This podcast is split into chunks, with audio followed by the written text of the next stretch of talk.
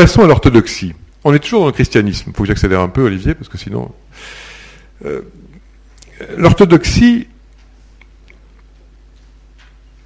c'est donc le christianisme d'Orient par définition, et là on commence à rentrer dans des choses, dans des paradigmes différents. Pourquoi? Parce que certes, certes, on s'appuie sur le Nouveau Testament. Et d'ailleurs, celui que je considère comme l'équivalent, comme faisant pendant à, Saint Augustin dans le christianisme oriental, qui est Saint Jean Chrysostome, tient sur la richesse dans l'Empire byzantin. Il a été notamment patriarche, il était patriarche, il était à Antioche, ensuite il a été patriarche de Constantinople, tient des discours d'une extrême violence, y compris, d'ailleurs sur l'impératrice et sur l'empereur Arcadius. Donc évidemment, c'était pas très politiquement pas très adroit. Ça lui a valu beaucoup de problèmes. Mais enfin, il y a ce discours. Il y a ce discours, mais dans l'orthodoxie, il y a aussi tout un héritage culturel. Tout un héritage culturel qui est l'héritage, par définition, euh, enfin, c'est pas l'héritage byzantin, parce que c'est, la culture byzantine. L'orthodoxie, c'est la culture byzantine. Il, est frappant de voir dire aujourd'hui comment les orthodoxes reconnaissent ou s'identifient, donc évidemment davantage les Grecs que les, que les Russes, mais quand même, à la euh, culture, euh, à la culture byzantine. D'ailleurs, euh, ensuite, a, bien été fondée la nouvelle Constantinople.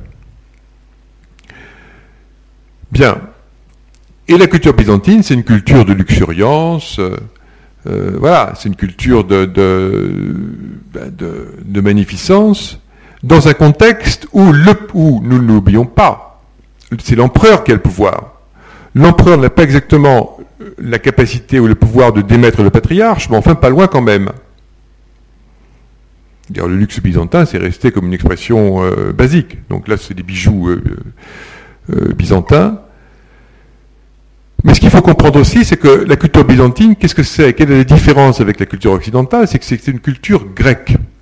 Ce que je n'ai pas dit tout à l'heure, c'est que le christianisme, et particulièrement le christianisme d'Occident, il est aussi l'héritier, il est l'héritier des moralistes. Et ce moralisme, bien sûr, je, ne parle pas que du moralisme chrétien, je parle des stoïciens en particulier. La retenue, la réserve. Il y a une continuité historique. Alors que dans le cas de Constantinople, eh bien, il y a la tradition grecque. Constantinople est une ville grecque. Et si on reprend la tradition grecque antique, qu'est-ce qu'elle dit, la tradition grecque antique? Ben, C'était une tradition où le, luxe euh, était présent.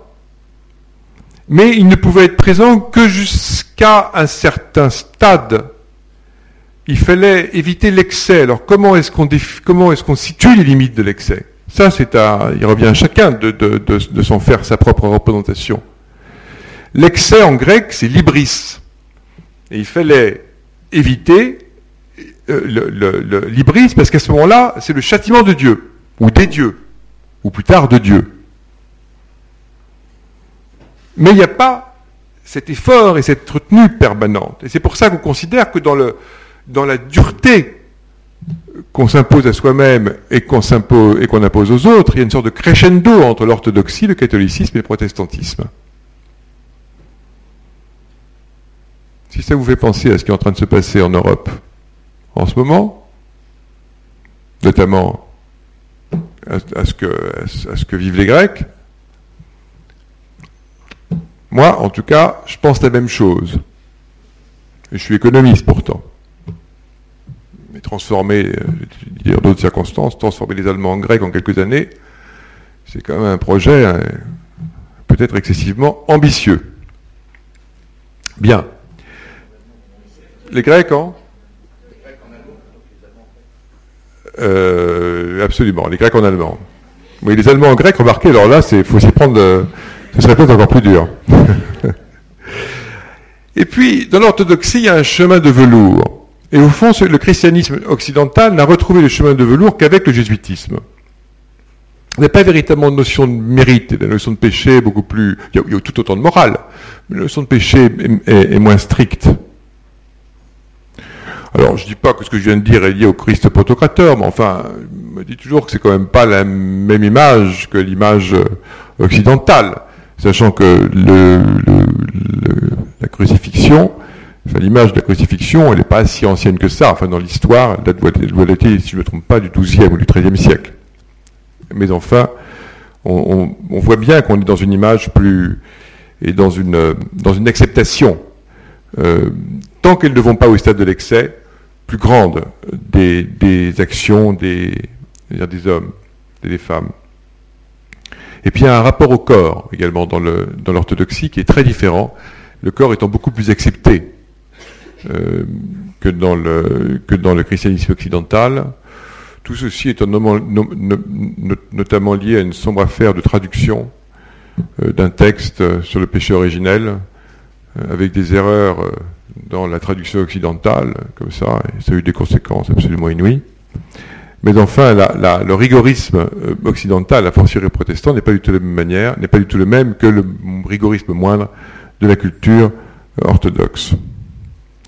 Alors, dans le judaïsme, on est dans, un autre paradigme,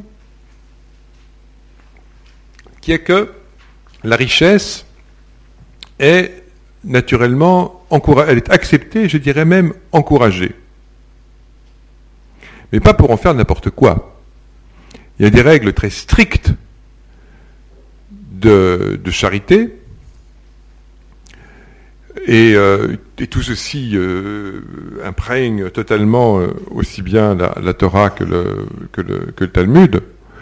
Et il y a aussi une chose qui est absolument dominante, très très très, présent dans, le judaïsme et qu'on retrouve d'ailleurs très développé chez des, philosophes euh, euh, donc euh, juifs plus contemporains, je pense en particulier à Hermann Cohen, je veux dire, je fais allusion à la réfutation de la pauvreté. Par contre, la richesse en tant que telle, avoir une belle maison, une belle demeure, une belle femme, des beaux enfants, tout ça, c'est quelque chose qui est tout à fait accepté. Et encore une fois, même encouragé, mais il faut en faire bénéficier la communauté. Quand je parle de la communauté, je parle de la sienne et la communauté des hommes au sens large. Euh,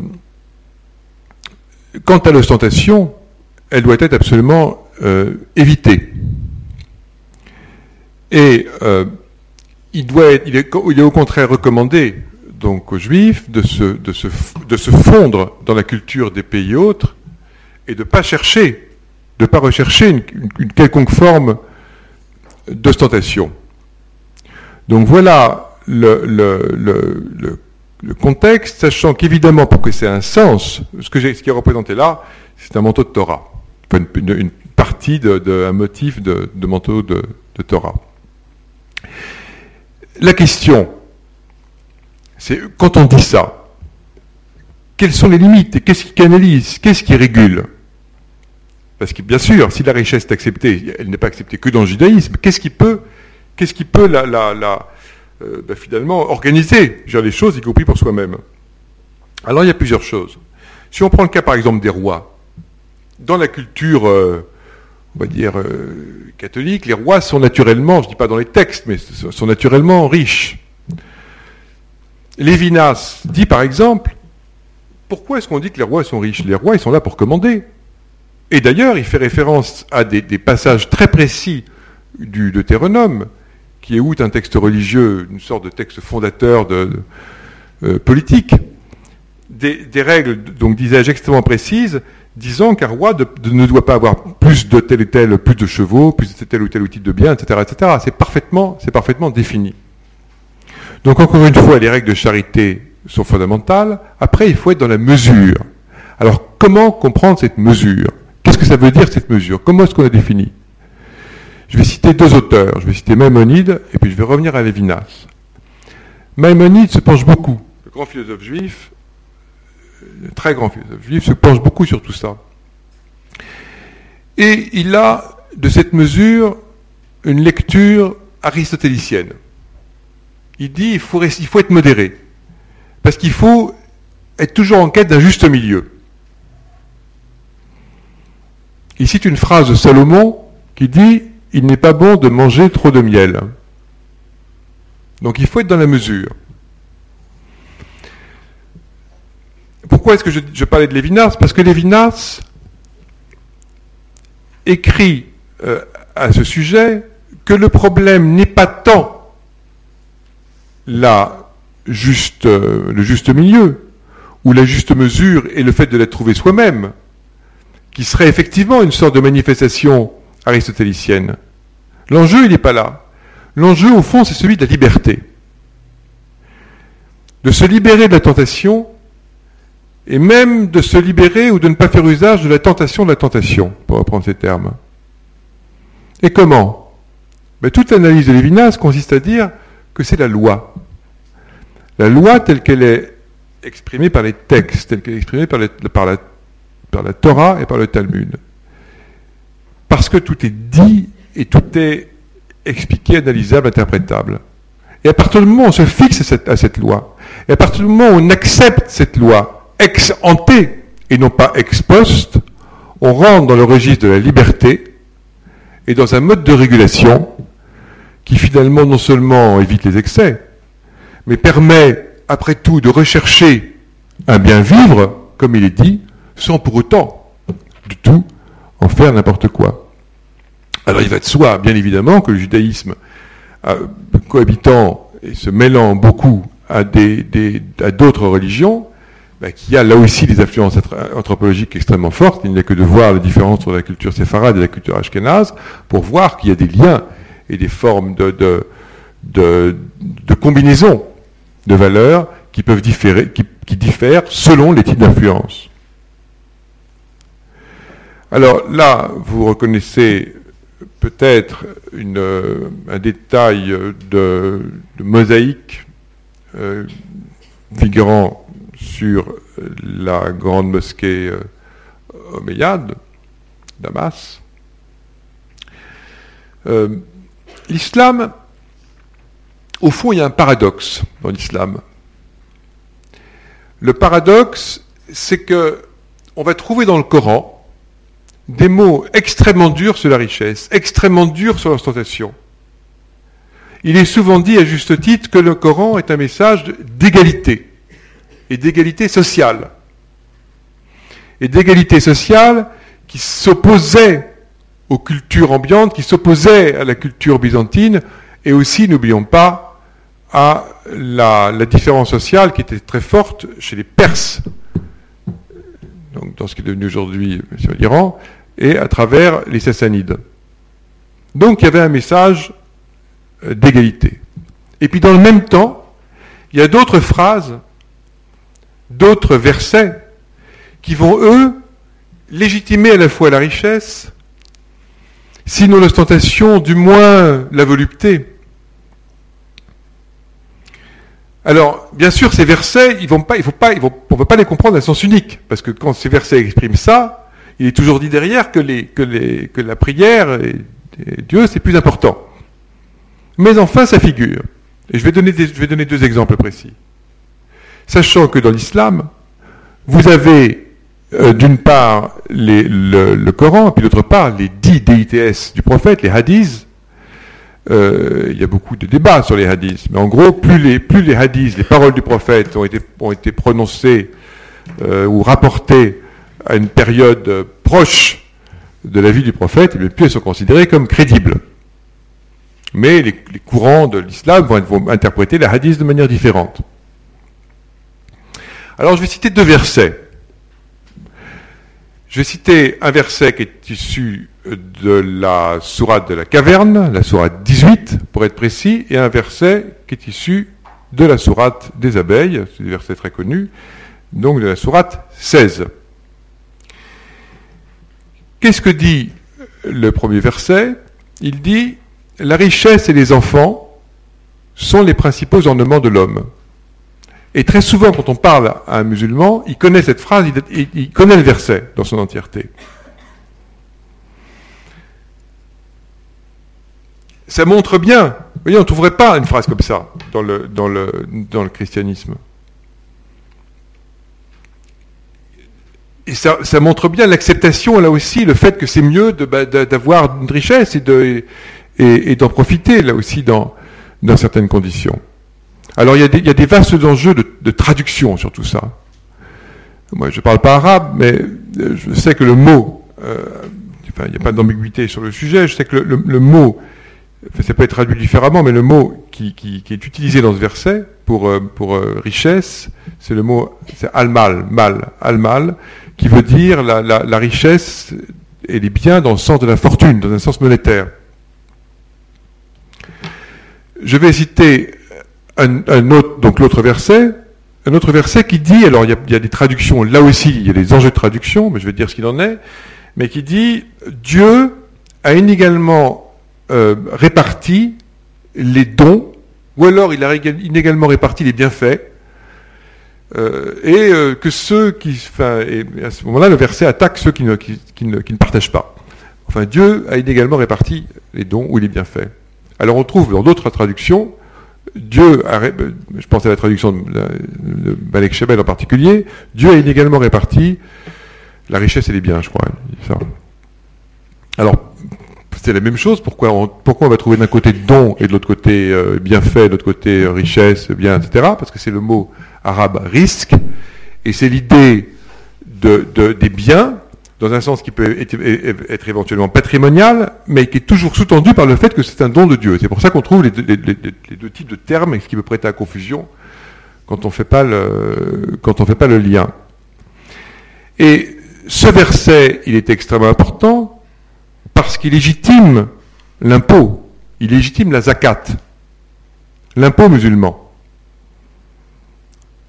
La zakat est le principal impôt musulman, c'est bon, 2,5% de, des revenus issus de l'or, de l'argent, etc., 10% sur les produits agricoles et les produits du bétail, etc., etc.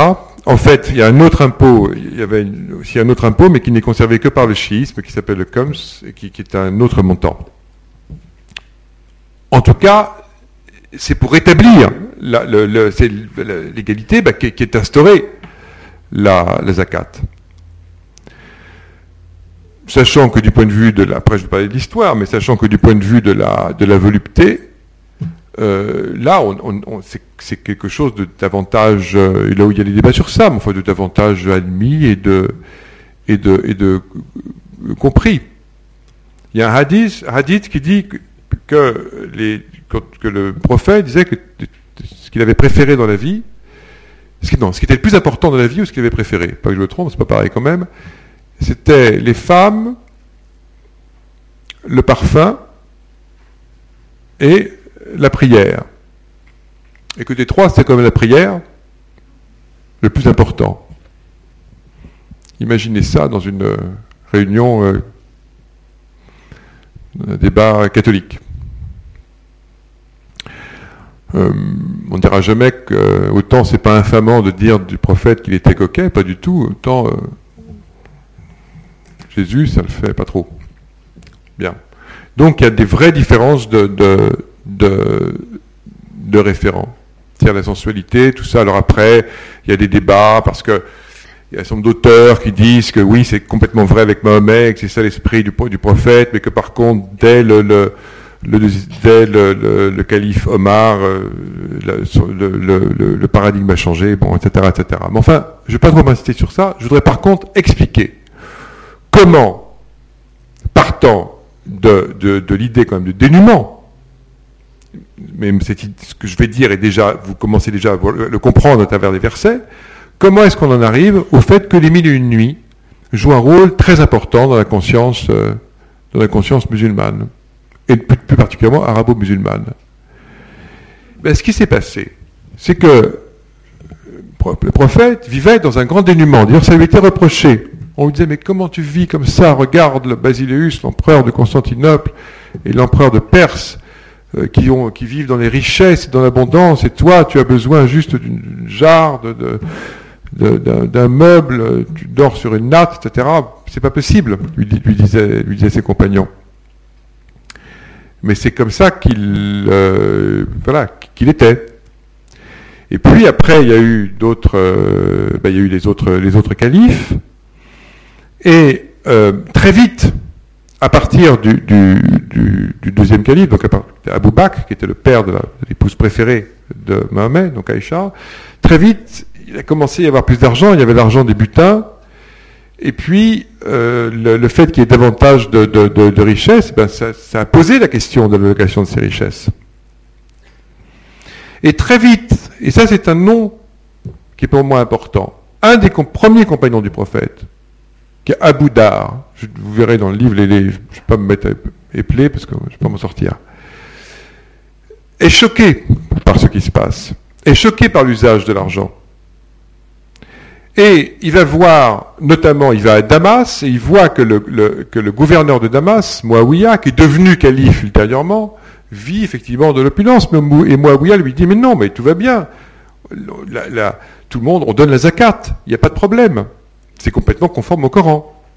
Et à ce moment-là, il va voir Othman, qui était calife, et Othman euh, n'est pas convaincu. Puis finalement, Abu, Dar se retire euh, seul, et puis ça, ne se termine pas très bien pour lui, il se retire avec sa femme, avec son et ses enfants, puis voilà. Ce qui s'est passé, c'est que avec les, à partir des Omeyyades, donc euh, très rapidement, et puis ensuite, c'était encore davantage vrai avec les Abbassides, donc entre le 8e et le 12e siècle, donc Omeyyades, 7e, 8e, eh bien, la, richesse est, devenue euh, plus, plus, plus, naturelle, la, profusion. Mais n'oublions pas non plus que Damas était influencé par la proximité de Constantinople et par la proximité de l'Empire sassanide. Et que donc tout ceci s'est fait assez naturellement et que par ailleurs le corpus, disent certains exégètes, le corpus des hadiths n'était pas encore stabilisé. Et donc le luxe apparaît. Et puis le luxe décuple au moment avec, les, les, abbassides, mais il faut dire que c'était un âge d'or également, donc florissant. Et c'est décrit parfaitement bien dans les mille et une nuits, et sachant qu'il y a évidemment un personnage qui incarne tout ça, euh, qui est Harun al-Rachid, voilà, qui était un calife, donc extrêmement donc, euh, et là il y a avec des descriptions de richesse absolument incroyables, mais qui n'étaient pas contradictoires avec la religion, et c'est même au moment des Abbassides et du califat abbasside, et bien que la religion s'ancre et se lie à l'État et se lie au pouvoir, et c'est à cette période que va, que va être également forgé le droit musulman et que vont être forgées les quatre écoles de droit musulman. Alors, évidemment, tout le monde n'était pas d'accord. Et c'est là qu'apparaît une distinction, des distinctions, une des premières distinctions avec les chiites. Les chiites suivaient le calife, le gendre de Mahomet, qui était Ali. Enfin, on suivit Ali, c'est-à-dire qu'il la, grande, une des très grandes figures euh, chiites. Et Ali, sans rentrer dans les détails de l'histoire, mais Ali euh, a, perdu le fameux arbitrage, donc euh, il, a, été il a, laissé son, califat qui a été repris par le gouverneur de Damas dont j'ai parlé, tout à l'heure, Muawiyah. Et Ali écrit sur la richesse et sur la volupté des choses qui sont assez proches de ce que, assez naturelles, très belles d'ailleurs, dans, son grand traité qui s'appelle La Voix de l'éloquence, euh, très proche de ce que disait, euh, de ce qui est écrit dans le Coran mais avec quand même davantage avec quand même davantage d'austérité. Et puis, les chiites ont aidé à l'arrivée de le, remplacement, la, substitution du, du, califat abbasside au califat euh, omeyyade, mais ils ont été rapidement écartés. Donc ils ne s'identifient pas, ils ne s'identifient pas au, au, monde des mille et une nuits, si vous voulez. Et c'est la raison pour laquelle, dans tous les pays musulmans, les chiites vont plutôt être plus austères que les sunnites. Et sachant qu'en plus, les chiites ont reproché l'appropriation par les califes, par le califat et par l'État de la zakat.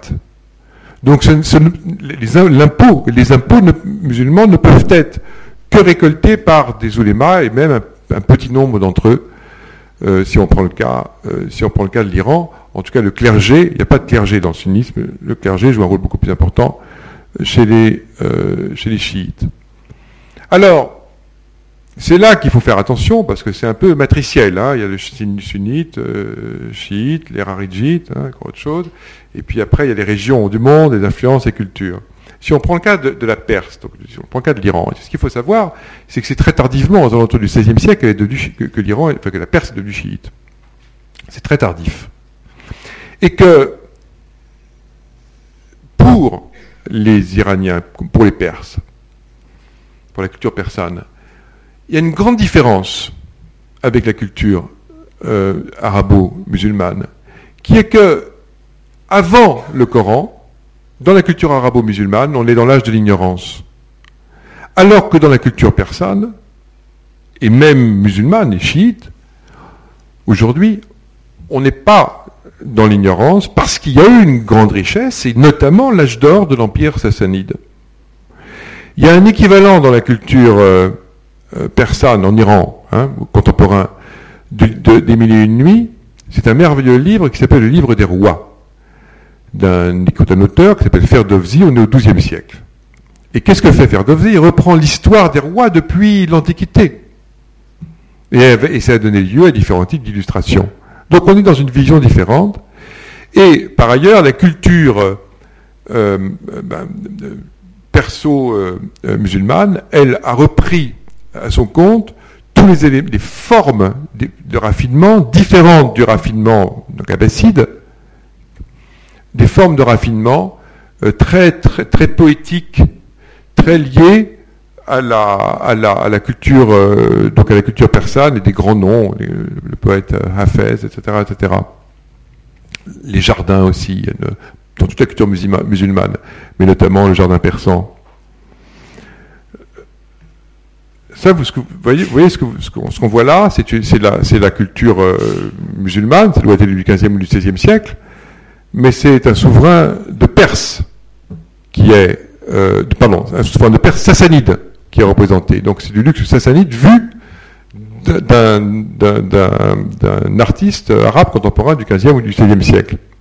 Sachant qu'il y a tout ce débat sur la représentation figurée dans la culture musulmane, mais qu'elle est beaucoup plus répandue, euh, elle était beaucoup plus répandue du coup, dans, la, culture persane, parce que il y a eu au Xe siècle une influence de la miniature chinoise qui s'est exportée dans toute cette partie musulmane du monde. On n'a pas le temps de parler de la culture euh, euh, turque, mais c'est une culture extrêmement euh, aussi prolifique et, évidemment qui se, manifeste dans, la, magnificence musulmane indienne et la richesse incroyable des, grands moghols. Et on verra que pour l'Inde, c'est la combinaison de l'hindouisme et de l'islam qui ont, qui, ont, qui ont créé cette, cette, cette, cette, culture de la profusion et cette culture des Maharajas. Alors, l'hindouisme, il y a deux aspects euh, extrêmement qui peuvent sembler contradictoires. Parce que d'un côté, on pense à l'ascétisme au renoncement. Gandhi et luxe, ça fait deux. Et puis de l'autre, c'est une culture d'une incroyable, euh, luxuriance et sensualité, et sans aucun problème de culpabilité, sans aucun état d'âme. D'ailleurs, en Inde, vous parlez avec un Indien hindouiste, ou, pas d'ailleurs, mais vous, lui demandez, vous, lui demandez, si, ça pose, si ça problème, si ça lui pose problème quelque part dans sa tête, s'il y a un palais euh, magnifique juste à côté d'un bidonville, ça pose aucun problème. Ça pose aucun problème. Pourquoi? Parce que dans l'hindouisme, il y a quatre buts dans la vie. Quatre buts. Et toutes les castes sont concernées par ces quatre buts. Il y a un premier but qui est moksha, qui est la délivrance. C'est le but ultime. Et puis, il y a un but qui est le, le devoir, la loi, le devoir, le dharma. On vous dit tout le temps, it's my duty, it's my duty, le dharma. Et puis, il y a un troisième but qui est un, but de pouvoir et de richesse. C'est l'artha. Et puis un dernier but qui est un but d'amour, d'amitié, d'amour dans tous les sens du terme, c'est le kama. C'est ce qui est plus connu avec le Kama Sutra. Et ça, ça vaut pour toutes les cas. Ça vaut, ça pour les brahmanes. Et ça vaut, alors l'arta, le pouvoir et la richesse, ça vaut davantage pour la caste des guerriers, des, la caste des princes, qu'on appelle exatria. Mais même les brahmanes, ben, il faut aussi qu'ils trouvent de l'argent et de la richesse pour leur famille. D'accord? Eh bien, quand vous avez quatre buts et que, vous, prenez deux d'entre eux qui sont l'arta et le kama, vous voyez bien que vous avez une culture d'addition et pas de soustraction, une culture de profusion, une culture de volupté, qui est la culture de l'Inde. Et en tout cas la culture de l'hindouisme. Alors le renoncement, ce que j'ai pas dit dans cette nouvelle structure matricielle, c'est que dans l'étape, c'est que chacun, dans l'hindouisme, chaque euh, euh, personne va passer par différentes étapes de la vie, doit passer par différentes étapes de la vie. Il y a le noviciat, la vie euh, conjugale, la retraite dans la forêt, et puis le renoncement. Mais comme dit euh, des grands auteurs qui parlent de ce sujet, euh, il ne connaît pas beaucoup de renonçants. Par contre, c'est extrêmement valorisé de l'être. Les assets sont extrêmement reconnus. Mais il n'y a aucune forme, là encore, de culpabilité donc par rapport à tout ça, alors ça c'est c'est le, le palais d'Udaipur, si mes souvenirs sont bons, et c'est le mariage de la fille d'un Maharaja, donc euh, voilà, on connaît bien ce type d'image, avec une luxuriance euh, absolument incroyable. Mais vous voyez, quand, on a aujourd'hui, même des, quand on fait état de mariage, euh, où, il, y a des sommes absolument incroyables, de 55 millions de dollars, qui sont dépensés pour la moitié d'un mariage, ça ne pose pas de problème, c'est normal, ça fait partie de cette culture pour peu qu'on ait des moyens. C'est parfaitement naturel.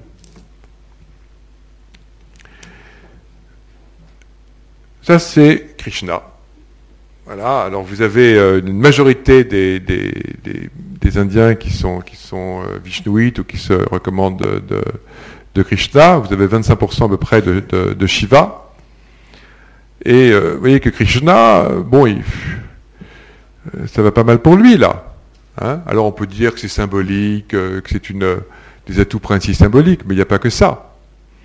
Et dans, les, dans les grands récits mythiques ou mythologiques donc de l'Inde, Ramayana, etc., eh ben on décrit d'autres, on décrit beaucoup beaucoup de textes.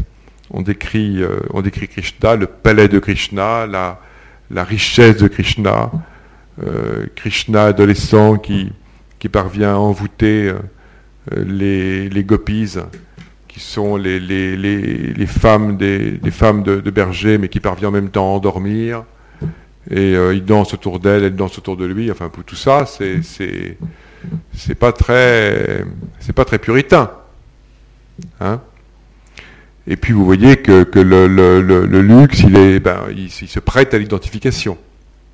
Et quant au shivaïsme, c'est la même, c'est la même histoire, sachant que Shiva, c'est extrêmement, euh, extrêmement compliqué et, contradictoire, qu'il adore tous les ornements, les bracelets, euh, notamment composés de matières précieuses, mais euh, également composés d'eau, OS et autres, et autres substances, pas spécialement glamour. Bien. Ça, vous voyez, c'est des Maharajas.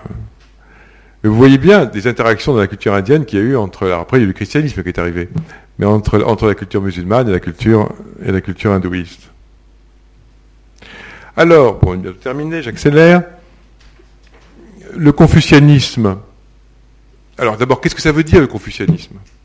Je ne suis pas rentré dans le détail des textes de l'hindouisme, parce que parce qu'entre les Upanishads et, et euh, la Bhagavad Gita, etc., ça va être un peu long. Dans le confucianisme, il y a quoi? Il y a d'abord les entretiens de Confucius. Et puis il y a tous, tous les auteurs qui ont écrit après Confucius. Mencius rapidement après lui.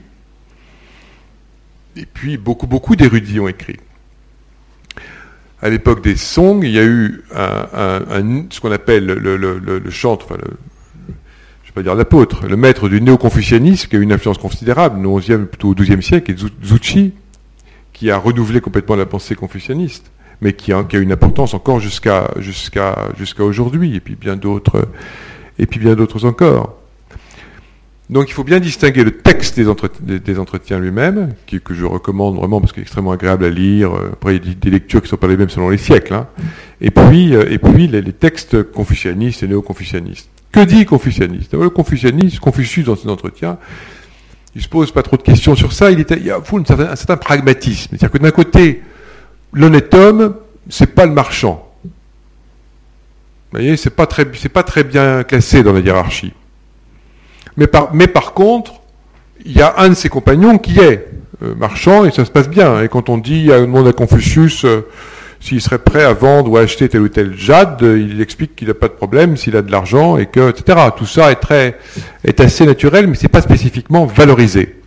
Parce qu'évidemment, l'honnête homme, ça conduit à la culture euh, euh, mandarinale, à la, toute la bureaucratie, dans le bon sens, dans le sens confucianiste du, du, terme, mais enfin, c'est là aussi les dramatiser, ça peut expliquer aussi le fait qu'on reprend aujourd'hui l'idée du, confucianisme comme, euh, étant euh, finalement adapté au monde contemporain. Mais il y a aussi d'autres facteurs, d'autres points fondamentaux dans le confucianisme, et notamment l'importance du statut, l'importance de la hiérarchie sociale et l'importance du rite, le lit. Il faut s'en tenir au rite. C'est pour ça qu'il peut y avoir, voyez, chez un sage, une tenue luxueuse, mais tout ici est extrêmement codé on est dans la conformité. La grande différence entre la culture confucéenne et la culture occidentale humaniste occidentale, c'est qu'on est dans la culture occidentale, on est dans l'affirmation de l'identité, alors que là, on est dans l'affirmation de la conformité. On est dans l'affirmation de la conformité et de l'interdépendance. Il y a un mot très important que je vais évidemment très mal prononcer, mais qui est la face, the face en mandarin, qui se, dit euh, quelque chose qui ressemble à Mianzi, qu'on écrit M-I-A-N-Z-I, Mianzi, et qui signifie la face. Et ça, il ne faut pas la perdre. Et c'est la raison pour laquelle la consommation de luxe dans une, culture de cette nature, marquée par le confucianisme et pas seulement la Chine, est largement une, consommation statutaire. J'achète un sac ou un vêtement de telle ou telle marque parce que, parce que ça relève d'un certain statut. Et si ça ressemble à ce qu'a d'autres personnes, tant mieux. Vous voyez? C'est de l'interdépendance. Et c'est très important pour comprendre la consommation de produits de luxe dans les pays asiatiques et notamment, euh, et notamment euh, en Chine. Alors, en fait, le confucianisme, notamment en Chine, s'est imprégné à partir du, du, du 11e, du 12e, aussi de bouddhisme et de taoïsme chaque fois que le confucianisme a voulu marquer la différence, il était très strict et je dirais très réactionnaire. Chaque fois qu'il s'est ouvert, il, a plus fait appel au sentiment. Il y a un grand néo-confucianisme qui a fondé une école très importante, qui s'appelle Wang Yang Ming, qui, qui, incorpore tout ça. Et c'est la raison pour laquelle il va y avoir une subtilité dans, par exemple, le mobilier Ming, dans l'art de vivre Ming ou Tsing. Parce que ce n'est pas seulement du confucianisme strict tel qu'on l'entendait avant qu'il ne s'imprègne de tout ça. Par contre, il y a d'autres pays, notamment la Corée, où le confucianisme est resté très dogmatique et très dur et a évacué à des moments de l'histoire précis toute forme d'ornement, toute forme de, jouissance subtile, j'ai envie de dire, de raffinement.